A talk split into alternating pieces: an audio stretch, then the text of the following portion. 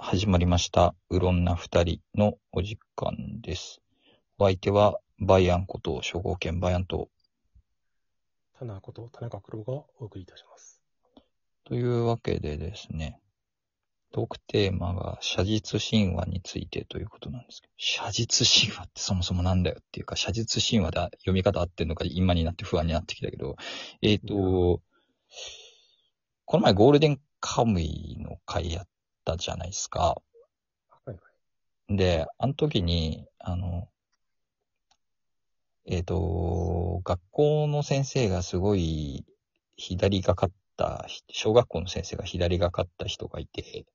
なんか、アイヌの劇とかばっかやらされたんですよね、みたいな話をちょっとしたと思うんですけど、しましたね。はいはい。はい。なん、どういう話なのかな、だったかなって、記憶をたどりながら調べてったらですね、これ、僕が紹介したあの、お日様を言い落とすって話はですね、アイヌよりさらにニッチなあの、中国の少数民族、ハニ族に伝わる神話だったことが判明したんですけど、す。よくそんなの。めちゃめちゃにニッチなやつをやらされてたんだっていう話なんですけど、えっ、と、あ、で、なんでアイヌと勘違いしてたかっていうと、アイヌの劇はアイヌの劇で別にやらされてて、それはなんか、アメマスのなんとかカムイっていうやつと戦う話なんですけど、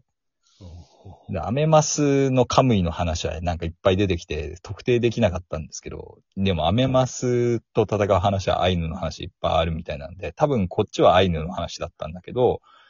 うん、アイヌの劇やらされたっていうのと、その、ハニー族の神話の劇やらされたのが頭の中でごっちゃになってて、あの、どっちもアイヌの話だと思ってたんだろうなっていうのが真相だろうと思うんですが、うん。ただ、お日様とおんどりっっていう確かタイトルだったかなと思うんですけど、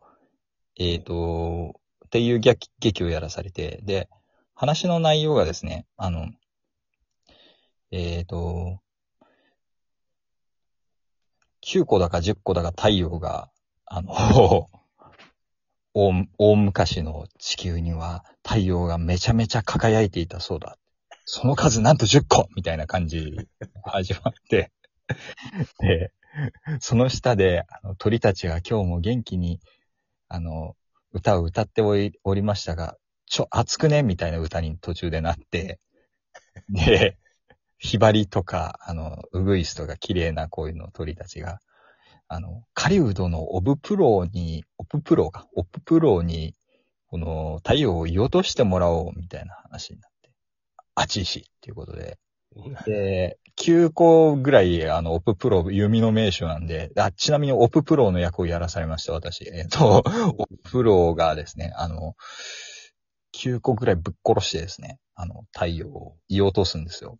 で、残りの太、最後の一匹の太陽はですね、あの、ビビって隠れるんですけど、何が起こったかっていうと、地球寒冷化現象、氷河期突入ってやつですよね。うわ寒いよ、死ぬよってなって。で、お前ら鳥がそもそもそそのかしたんだろって話になって、鳥がピーチクパーチク鳴いて、あの、太陽さん戻ってきてくださいっていう歌を歌うんだけど、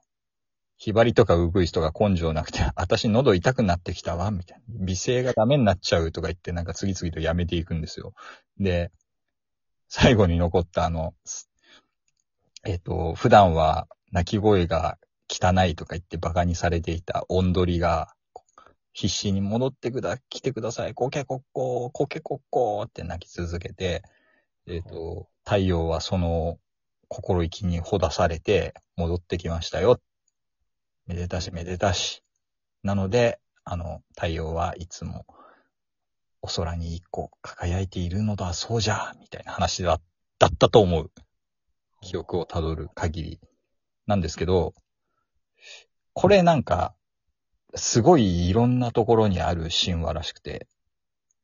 えー調べてみたら東アジア全域にこの写実神話、だから太陽を言い落とすっていう内容の神話、太陽が複数あっていっぱい言い落としたので、えっ、と、今一個になってるっていう神話がありますと。えで、それに面白かったのは、原型っぽいやつには、鶏の下り出てこない。最も原型っぽいのがなんか、ツングース系のオロチ族とかいうなんか超強そうな、なんか、民族の神話で出てきたやつで、えっ、と、なんでこれが元祖だと俺が思ってるかというと、あの、弓さえ出てこないから。岩で落とすから。原子の香りを感じないなんかこう、太陽の数も控えめ。3個。あおひれがつく前の話だなって感じせん？なんか。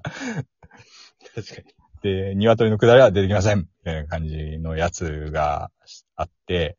で、それが伝わっていくに従って、途中で鶏の課金化というセンセーショナルな出来事が人間たちの間に起きて、鶏を飼うようになりましたっていうのと相前後して話の中に鶏の下りが取り入れられていって、あの、だから鶏が朝のコケコッコーと泣いた頃にあの、お日様が上がるっていうの、話の関連性みたいなのが物語の中に取り入れられていくんですよ。で、ひばりとかうぐいすとかのあの脇役連中の下りはどこから出てきたのかなっていうのがあって、鶏が話の中に入ってきたからその下りで入ったのかなって思いきや、うん。割と源流に近いところの中国のゲイっていう、ああの、いあの、LGBT じゃないよ、えっと、ゲイっていう、えっと、弓の名手が、えっと、太陽を言おうとしますっていう神話もあるんですよ。で、これは割と原型に近くて、鶏の下り出てこないんですよ、これ。太陽を言おうとしました。一個になりました。めでたしめでたしっていうシンプルなやつなんですけどうん、ただこれの、これを描いたとされるレリーフみたいなのがあるんだけど、中国の古い、あの、文様、壺かなんかに書かれた文様だったかな。そんなのがあるんですけどうん、この中で9個の太陽はすべて鳥として表されてる、ね。絵、絵の中で。で、太陽が、あの、鳥の姿で表されてたのが、時期に太陽は太陽として表されるように他の地域に伝播する中でなって、で、この鳥の絵何なのみたいなところからの鳥が脇役として処理されていくっていうなんか変遷が起きたんじゃないかなうんと、俺はちょっと推測しているんですけど、で、その後に鶏の下りが合体して、で、さっき言った中国のハニ族の神話の中では、えっと、太陽は太陽、鳥は脇役、で、後半の主役級で、えっと、音、音鳥が出てくる。それは鶏を課金化したのが関係している。弓の名所は割と源流でどこにも、どのパターンでも出てくる。ただ、一番最初は弓じゃなくて石の名手だったっていう、こう。っていう話で、拡大していくにつれて、多分後半に伝播したとおぼしき地域ほど太陽の数は増える。